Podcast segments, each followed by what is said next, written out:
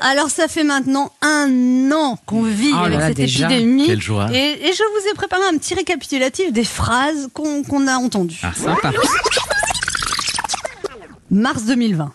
Pff, mes enfants des tonnes avec cette épidémie. Enfin, tu sais, un ami médecin me l'a dit, hein, c'est juste une grippette. Mais bien sûr que oui, on peut aller voter au municipal. Ça craint rien. Oh, il n'y a plus de papier toilette ni de farine au supermarché. J'aime bien applaudir les soignants tous les soirs à 20h. Ça me donne l'impression d'être quelqu'un de bien. tu sais, moi, je suis pas inquiète parce que Agnès Buzyn a l'air de très bien maîtriser la situation. hein. Elle a dit que c'était un petit incendie qu'on allait vite éteindre. Ouais.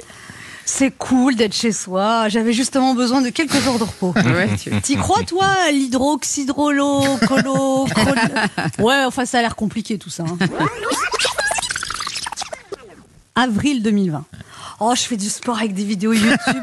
Je prends des cours de cuisine sur Instagram. Je découvre mes enfants. Faut prendre ça au positif, tu vois. C'est juste une petite parenthèse dans nos vies de fous. Mais les masques ne servent à rien. C'est la porte-parole du gouvernement qui l'a dit. Remarque, ça tombe bien, on n'en a pas.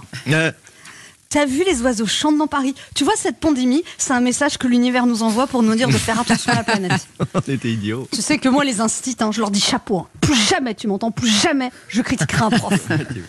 Foutu pangolin. Si je l'attrape, celui-là, j'en fais un sac à main.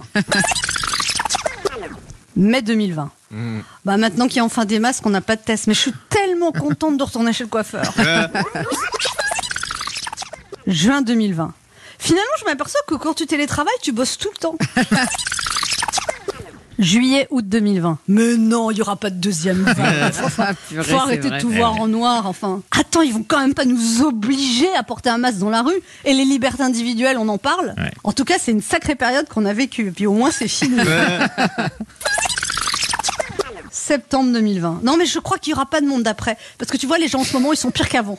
En tout cas, ça fait du bien de retourner au cinéma, au spectacle, au restaurant, de boire un café en terrasse. Mais bien sûr que cette maudite pandémie est derrière nous. D'ailleurs, j'ai réservé les vacances de la Toussaint en Angleterre. Octobre 2020. Ah non Me dis pas que ça recommence. Novembre 2020. Tu sais, au début, moi, j'aimais bien bosser en pyjama, mais alors maintenant, je ferai tout pour boire un café avec un collègue que je peux pas blairer. Décembre 2020. Pas plus de 6 à table pour les fêtes. Bah, au fond, ça m'arrange.